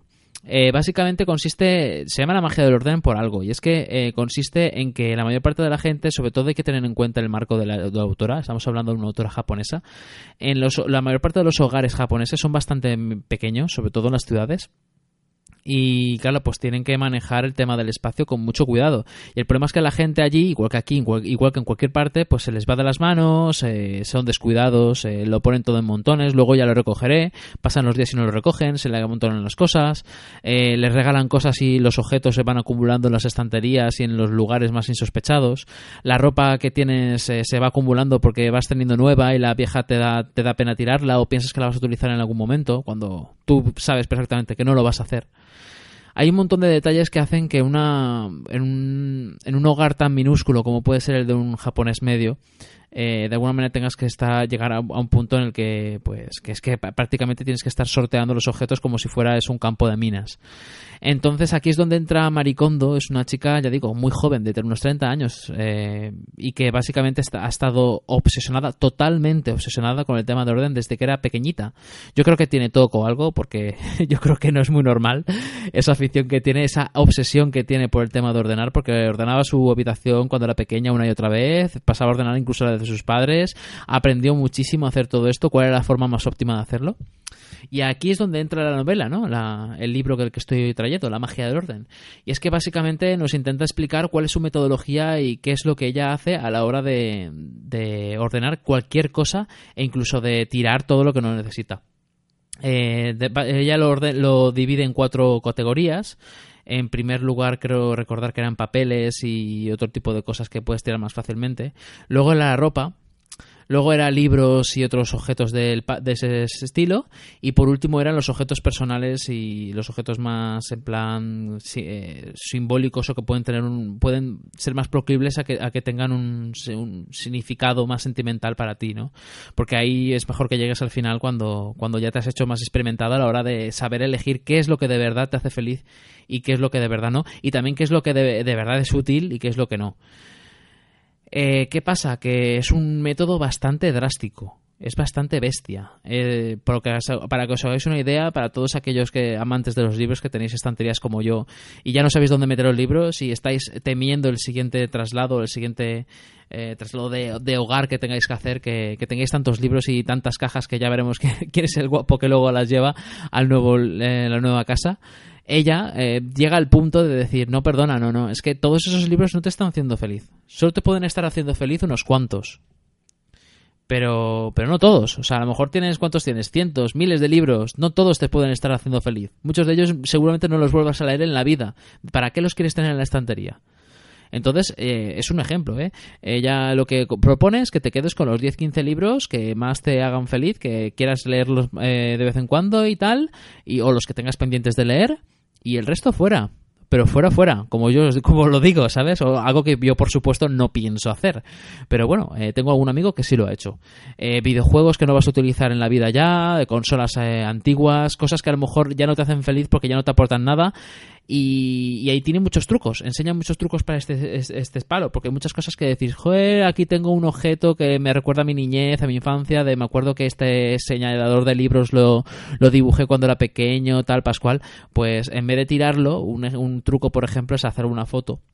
Eh, y luego tirarlo y de esa manera pues con la foto puedes recordarlo porque al fin y al cabo a no ser que sea algo que tenga un olor o tenga un sonido, como puede ser una caja de música o algo, el hecho de poder tener un objeto ahí ocupándote espacio, pues de, la lógica está en que lo fotografíes, lo puedas ver, puedas acordarte de él y de los recuerdos que están atados a él, pero, pero luego pues no tengas que tener el objeto en sí, ¿no? Aprovechate un poco de lo digital.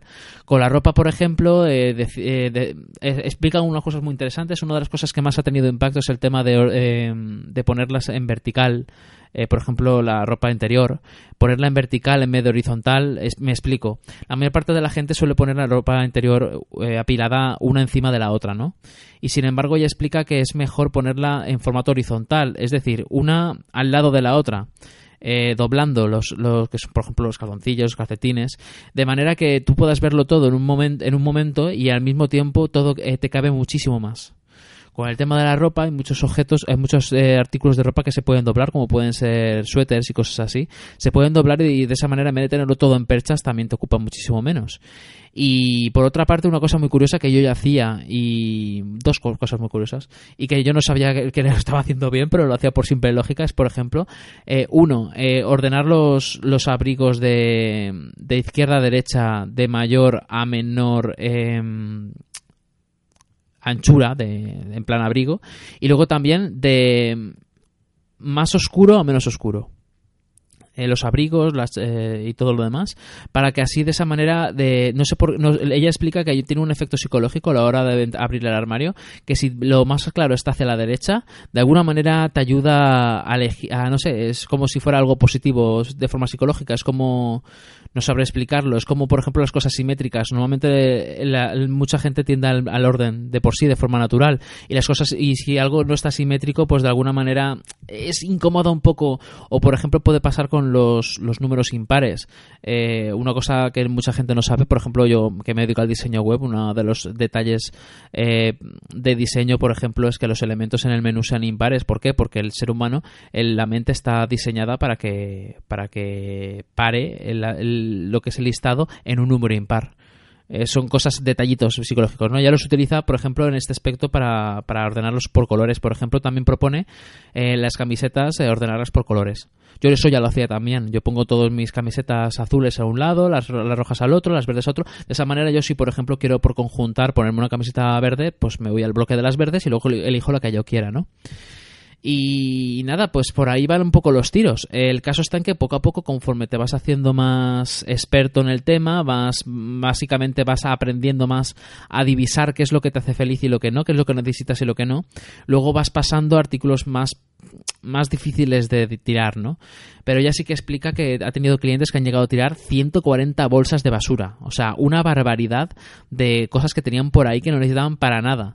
Eh, sobre todo ropa, pero también un montón de otros tipos de artículos de todo tipo que acá han acabado tirando y que luego, pues de alguna manera, pues ayudaban a, su, no sé, a su paz mental o algo, porque todo esto lo vaya revistiendo de una filosofía zen o algo así, que de alguna manera, ya, te, digo, sirve un poco para equilibrarte, ¿no? Para que tengas solamente lo que es positivo para ti y el resto fuera. Y de esa manera también te sirve para encontrar antes las cosas, porque claro, si lo tienes todo ordenado y sabes dónde están las cosas, obviamente vas a poder encontrarlas más fácilmente luego, ¿no? Hay un par de cosas ahí por ahí que han provocado un poco de un poco de polémica con este tipo de esta metodología que, ha enseñado Maricondo y son cosas con por ejemplo que tienen que ver con la con algo que haces todos los días. Hay un problema por ejemplo con las mujeres cuando llegan a casa y llevan un bolso por ejemplo y resulta que, que claro pues a lo mejor quieren cambiar otra vez otro bolso van perdiendo las cosas ya no saben ni dónde qué, qué, tienen en cada bolso. Ella lo que hace es cuando llega a casa vacía el bolso entero todas las cosas las pone donde tocan y cuando tenga que volver a salir elige el bolso que quiere, lo llena con las cosas que necesita llevar en ese momento y ya está. Pero claro, si la mayor parte de la gente eso le parece bastante bastante incómodo, ¿no? Tener que estar eh, quitando, vaciando el bolso completamente, ¿no? y no sé, hay alguna otra cosa por ahí como por ejemplo que el hecho de doblar la ropa pues puede hacer que, que se estropea con el tiempo, no toda la ropa se puede doblar bien. Ella enseña que la ropa incluso, entre comillas, agradece que, le que la doblen y que la traten con cuidado y con cariño. De alguna manera es como si le estuviera dotando de una vida extraña a la ropa, como si supiera, la ropa tuviera alguna especie de aura o algo que de alguna manera si la tratas bien y le hablas con cariño y le dices buen trabajo y al quitártela has hecho un buen trabajo a los objetos a los objetos en general eh, de alguna manera te lo agradecen. Y ella misma dice que cuando abre un armario y ve que la persona ha tratado con, con cariño lo que sea un cierto eh, objeto lo que sea, pues lo nota, no sé. La verdad es que le da un toque bastante bastante zen que, a la gente que sea escéptica pues, le va a parecer como come y una cosa muy rara, ¿no? como yo, ¿no? Pero bueno, el caso está en que, como ya digo, pues es un método que tú puedes aplicar parcialmente lo que tú quieras y puedes aprender. Yo, de hecho, no solamente me he leído La magia del orden, sino que me estoy leyendo la secuela. Ella ha escrito ya cuatro libros, hasta yo, donde yo sé, dos de ellos están en España.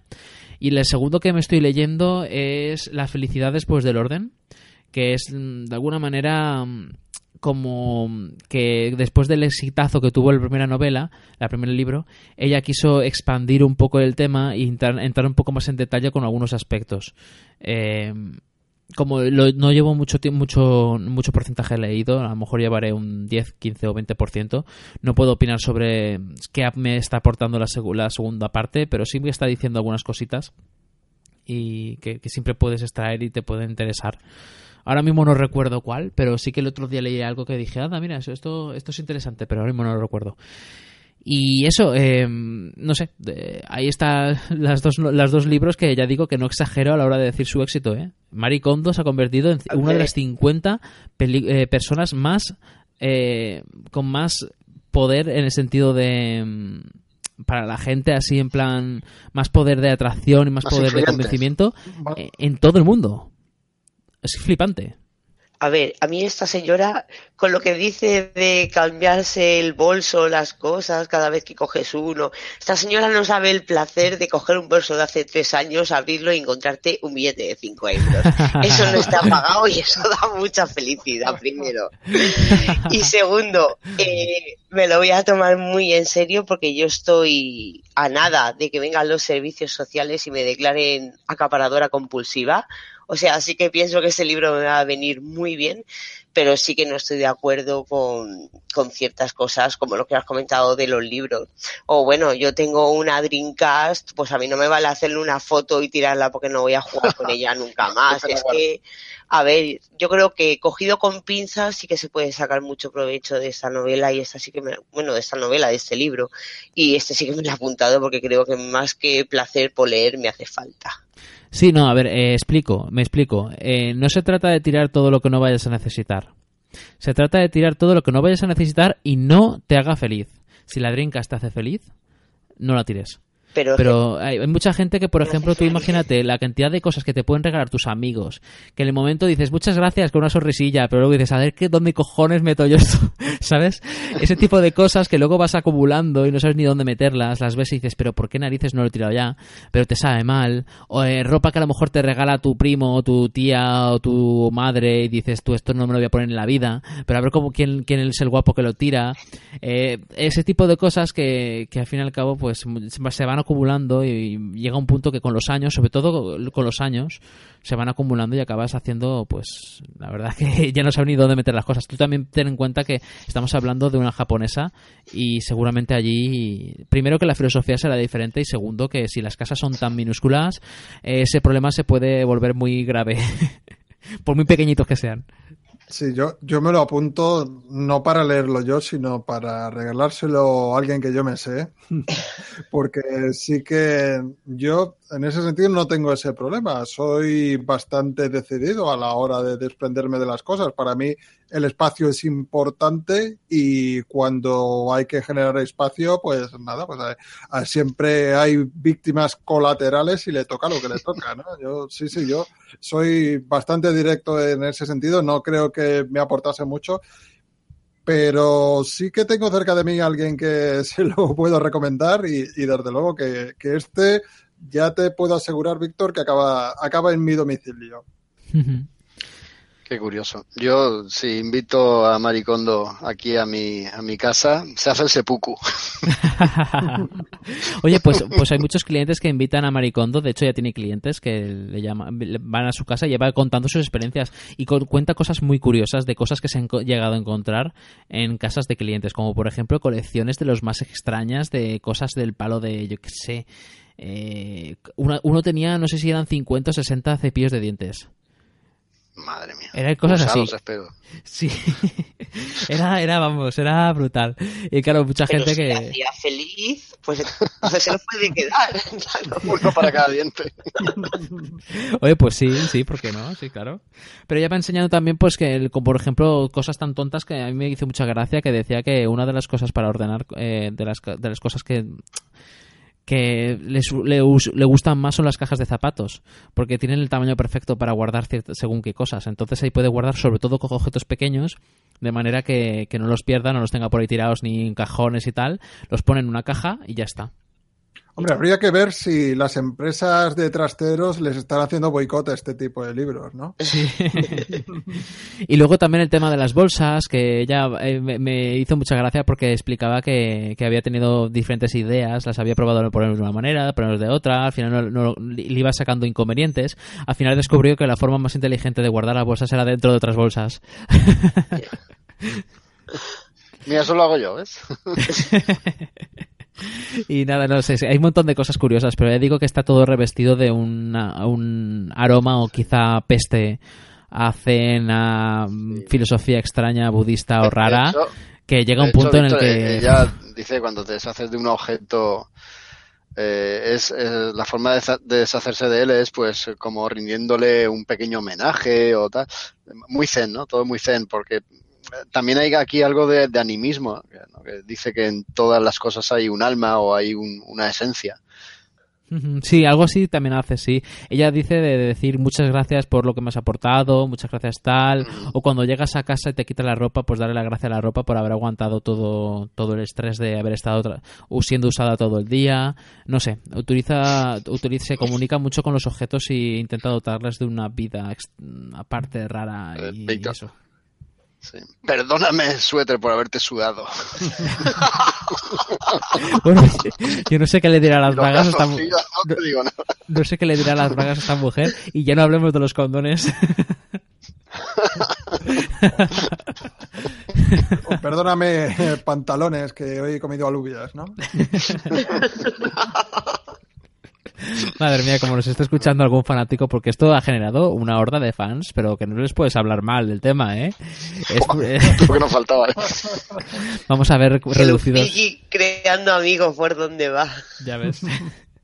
No, ya digo, aquí, aquí la- el secreto, como siempre, está en leerlo desde un punto de vista constructivo y al mismo tiempo crítico e intentar, ah, no sé, intentar ver qué puede abrirte los ojos y qué puede enseñarte y el resto fuera. Yo, por ejemplo, no pienso tirar ni un solo libro. Es que ni aunque los que no sé que no los voy a leer en la vida, no los pienso tirar. Eso es mi colección y punto. Me hacen feliz. Vale. A la biblioteca, a donarlos. Siempre se puede buscar soluciones. Sí, ella también dice que, que muchas veces si es un objeto que no, es, que no es querido, es mejor que el objeto esté regalado, por ejemplo, a una persona que lo sepa apreciar. Y eso la verdad es que tiene un punto. O sea, no, ya no por el objeto en sí, por supuesto, los sentimientos del objeto, pero sí por el hecho de que, bueno, si tú no lo estás disfrutando, es una cosa que a lo mejor te ha venido, te viene grande o lo que sea, pues aunque, o lo donas o incluso puede haber alguien que, algún ser querido que lo, que lo pueda aprovechar. Igual a pop. o lo, lo, vendes y te sacas una pasta. Eso también, eso, yo tengo te amigos que están con eso. Y, y el dinero te hace feliz, a lo mejor te hace más feliz. En inglés se llama The Life Changing Magic of Tidying Up. Básicamente es como algo así como la, la magia de, y la- y la- de cambiar tu vida a través de limpiar o algo así.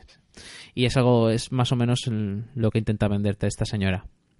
Y una cosa que la gente se ríe ahora es que como ha tenido un hijo, eh, seguramente cambie bastante en algunos aspectos su metodología.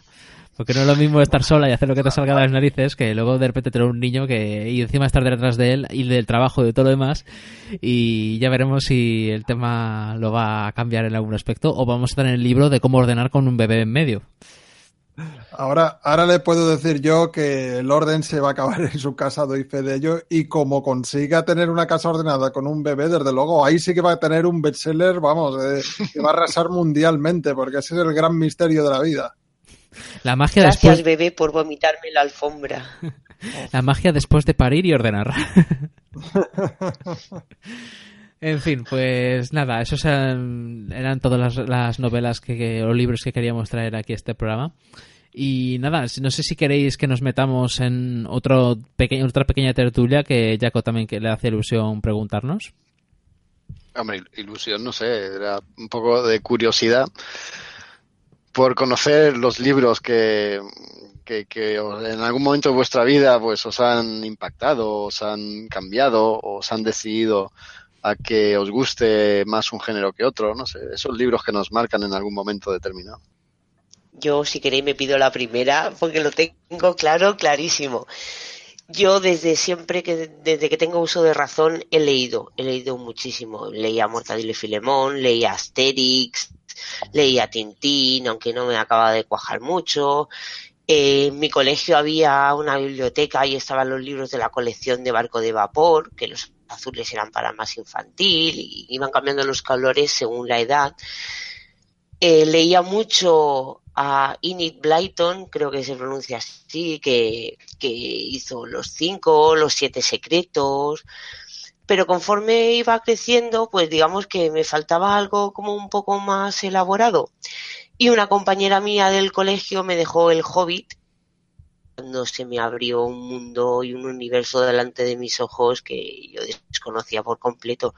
Nunca había oído, nunca había leído sobre sobre elfos, sobre enanos, sobre dragones, y entonces, claro, mira, se lo comentaba antes a, a Raúl, y yo lo hemos hablado antes de empezar a grabar, que yo estaba en el colegio y me obligan, me obligaban a leer La familia de Pascual Duarte, La Colmena y libros así que vale, sí que cuando eres mayor pues ya los aprecias, pero en ese momento yo decía, ¿por qué a la gente no le gusta leer? Porque yo estoy viviendo en mundos inventados, razas completamente diferentes, viviendo aventuras maravillosas y me están aquí obligando a leer la generación del 28, yo qué sé, y, y me chocó muchísimo, muchísimo. Y eso, y descubrir el Hobbit para mí fue una maravilla y de hecho género favorito es la fantasía heroica y creo que lo será siempre. Y es gracias a este libro.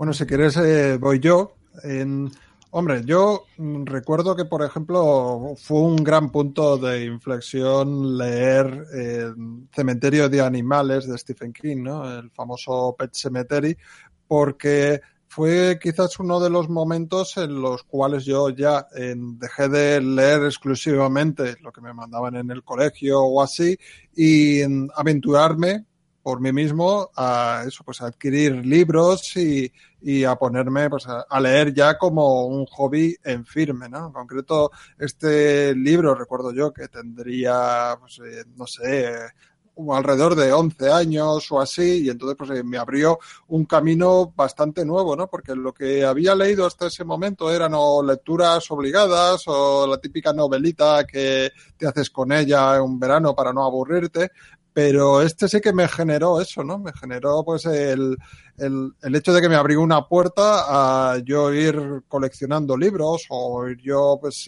seguir leyendo uno detrás de otro y, y por qué no decirlo también el, el, género de terror, ¿no? Fue uno de los primeros libros de terror que, que pude leer y a partir de ahí pues me volví un enamorado por completo de Stephen King y por extensión del género de terror.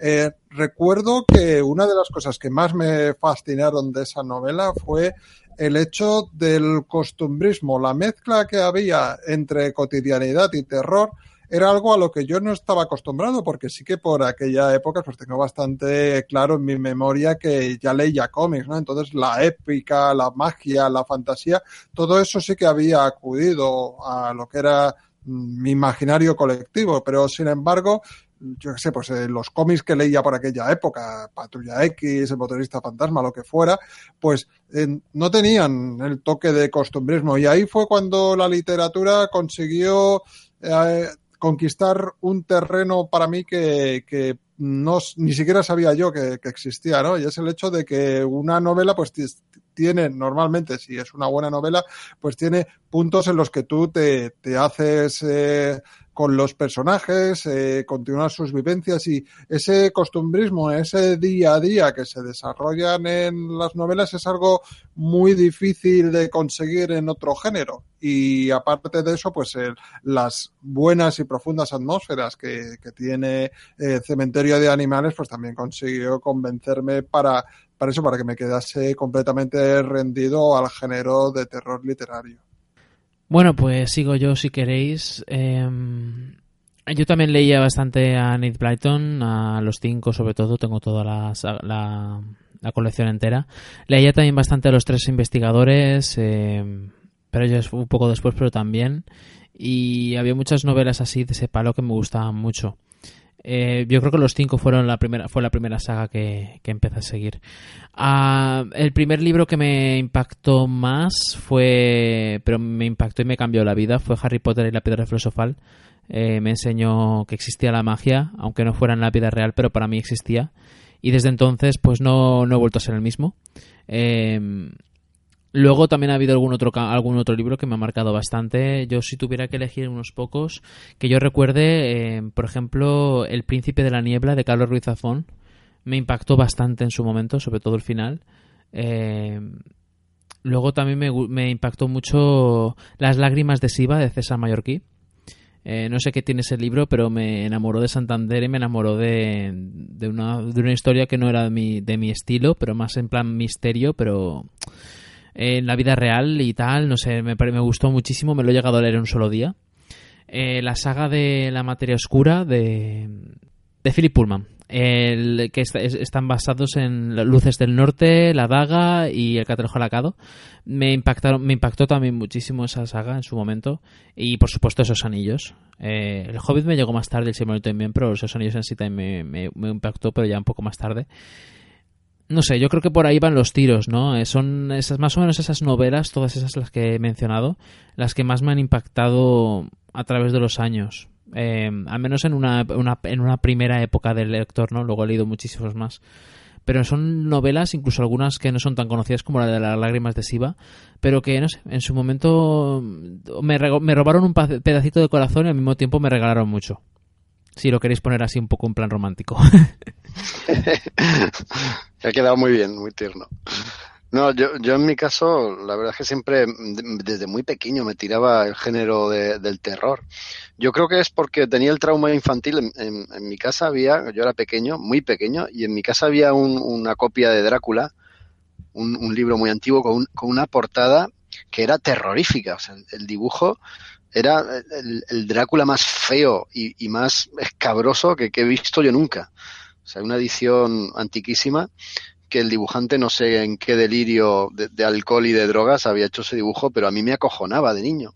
Y entonces cuando ya tenía ganas de leer, pues me apetecía leerme Drácula. Siempre había tenido esa espinita clavada que no me atrevía a leerlo hasta que al final me decidí a leer Drácula y se lo pedí a un amigo que su hermano tenía la colección de novela gótica de Forum. Esto es de tiempos de tiempos pretéritos. Y el, el, hermano de este amigo mío no me la podía dejar porque, porque se lo estaba leyendo él, pero tenía otro, otro libro de esa misma colección, que era Capitán de Lobos, de Alejandro Dumas. Entonces, pues bueno, mientras me espero, pues me leo Capitán de Lobos. Y lo que me encontré allí fue una obra que me cautivó, me encandiló, me maravilló. A día de hoy siempre la regalo y la conservo, bueno, no es edición, sino otra que ha salido de Valdemar. Y es una novela que de, vez en cuando vuelvo a leer porque es una auténtica gozada. Habla de, de, hombres lobos, habla también, antes ha dicho Raúl, y en esta época también se daba el, costumbrismo, mezclaba cosas del folclore, eh, de mitología y también del costumbrismo. Eh, podías ver perfectamente eh, pues cómo era el día a día de la gente, ¿no? de las aldeas, de, de esa Francia de, de, esa época, ¿no? Y bueno, era una, una maravilla, estaba escrita y está escrita de una forma estupenda, de una forma soberbia. Eh, se mezclan, pues como digo, pues temas de, mitológicos y de fábula con temas también de amor, con, con la superación personal, con muchísimas cosas. Y esa novela, pues, fue la que me abrió el mundo de la novela gótica y, ahí me, me encandilé y me enclaustré y me quedé encajado durante mucho tiempo hasta que di con otra novela o una serie de novelas que también me cambiaron, ¿no? Y es que era un poco unir el cómic que yo también leía en aquel momento con la, con, la literatura. Cuando empezaron a publicar los libros de Robert Elvin Howard en una edición accesible en dinero para mí, y ahí di con otra de, de las novelas que me cambiaría. Y poco más, yo creo que ya el, el, tercer cambio, la tercera vez que se me abrió un, un nuevo género que yo no conocía, o por lo menos no había leído, no había catado, fue cuando me leí Cien años de soledad de Gabriel García Márquez y entendí que la novela más seria, ¿no? La novela más, así más de, de, de, de postín, ¿no? O más, digamos, eh, más profesional, pues también tenía mucho humor y mucho mito y, y, y muchas horas de divertimento. ¿no? Y a partir de ahí, pues también a leer gente pues más, eh, ¿cómo, ¿cómo, decirlo? no Con una literatura de más peso y también a leer clásicos. Y esa, esas son, yo creo que las tres veces que mi afición por las lecturas se encaminó por uno de los tres géneros que yo más he tocado de siempre. Bueno, yo quisiera que se me ha olvidado un libro, yo también lo voy a, voy a aportar un libro más. Eh, La emperatriz de los etéreos de Laura Gallego. Eh, Laura Gallego no es que sea mi autora favorita ni muchísimo menos, pero ese libro es totalmente diferente de todos el resto que ha escrito y es muy poético, muy muy lleno de, de simbolismos, de una, una, una historia muy de cuento, muy mágica y también le recomiendo mucho. En su momento también me impactó bastante y luego cuando la entrevisté se lo dije que es uno de los libros a los que tengo más cariño. Y eso. no sé si. Pues nada, te... los, los, oyentes que nos digan qué libros les han marcado a ellos, ¿no? Sí, sí, sí, que la gente se anime a dejarnos comentarios y que nos digan qué, qué libros les, les, han impactado y, lo, y nada también, qué libros les gustaría que trajéramos en futuros programas, qué libros están leyendo ellos. Eh, bueno, cualquier recomendación es buena para que nosotros la tengamos en cuenta, incluso leerlo también. Y nada, que, que por supuesto, pues eso, que opinen y que nos digan cosas, ¿no? Que nos digan qué opinan de todo lo demás, que, qué autores nos pueden recomendar, cualquier, o un género que a lo mejor no hayamos tocado y quieren que, tra que traigamos. Vamos, que estamos abiertos a cualquier tipo de, de idea. Siempre que no sea muy sucia. bueno, dep depende, ¿no? Que la magia del orden ahí está. Eh, pues nada, no sé si tenéis algo más que aportar o cerramos ya el chiringuito. No, porque en principio iba a ser uno cada uno y vosotros os habéis explayado. Así que si nos ponemos a Raúl aquí claro. a seguiros, a, acabamos nombrando a la biblioteca entera. Sí, sí, es que nada, no cumplen las normas estos dos compañeros que tenemos aquí, ¿eh, Maite? ya ah, te digo, hemos quedado tú y yo ahí como, se han leído un libro, qué triste. Y yo subido media, media hora que he estado mientras yo me estaba duchando ahí sintetizando a ver cuál era el momento que, del libro de mi infancia que más me cambió. Y van estos aquí y, y una lista tan larga como mi brazo. ¡Hala, venga! Pero yo había entendido que yo había entendido que eran los libros que te habían marcado, no el libro. yo qué sé. Bueno, pues nada, vamos a cerrar ya. Eh, si os soy sincero, yo no recuerdo ni. Bueno, sí, sí lo recuerdo. En la semana que viene seguramente hagamos un parón. Entonces, porque yo me voy a Tenerife y me voy por ahí a, patear toda la isla entera de cabo a rabo, eh, haciendo senderismo y movidas. Y... Tú no, Víctor, di, que vas a recopilar información para futuros podcasts. sí, para un, podcast dedicado a, Tenerife, ¿no? Y luego ya dentro de dos, de dos semanas grabaremos, creo que ya toca el especial de los Oscar Así que toca ir poniéndose los pilas. Recomiendo a la gente que, vaya viendo todos los nominados a los Oscar porque vamos a opinar de los nominados en sí, de las categorías. Vamos a hacer una porra y luego también vamos a hacer un sorteo en la web en el cual vamos a también vamos a sortear una camiseta. Y luego cuando se anuncien los ganadores, pues camiseta para el ganador dentro del equipo y camiseta para el ganador dentro del sorteo de, de la porra dentro de la web. Así que estar atentos, frikis. Muchas gracias por habernos escuchado y hasta la próxima. Adiós. Un saludo, diletantes. Chao, a ver mucho cine. Y leer muchos libros.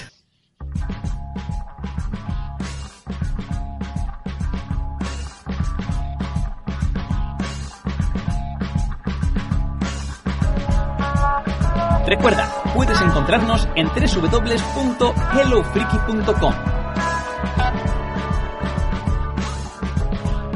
pero también estamos en Evox, iTunes, Facebook, Twitter o Google Plus.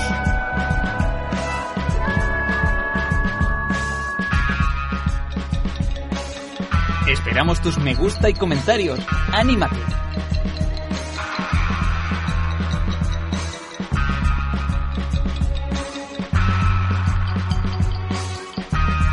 Muchas gracias por habernos escuchado, frikis y hasta la próxima.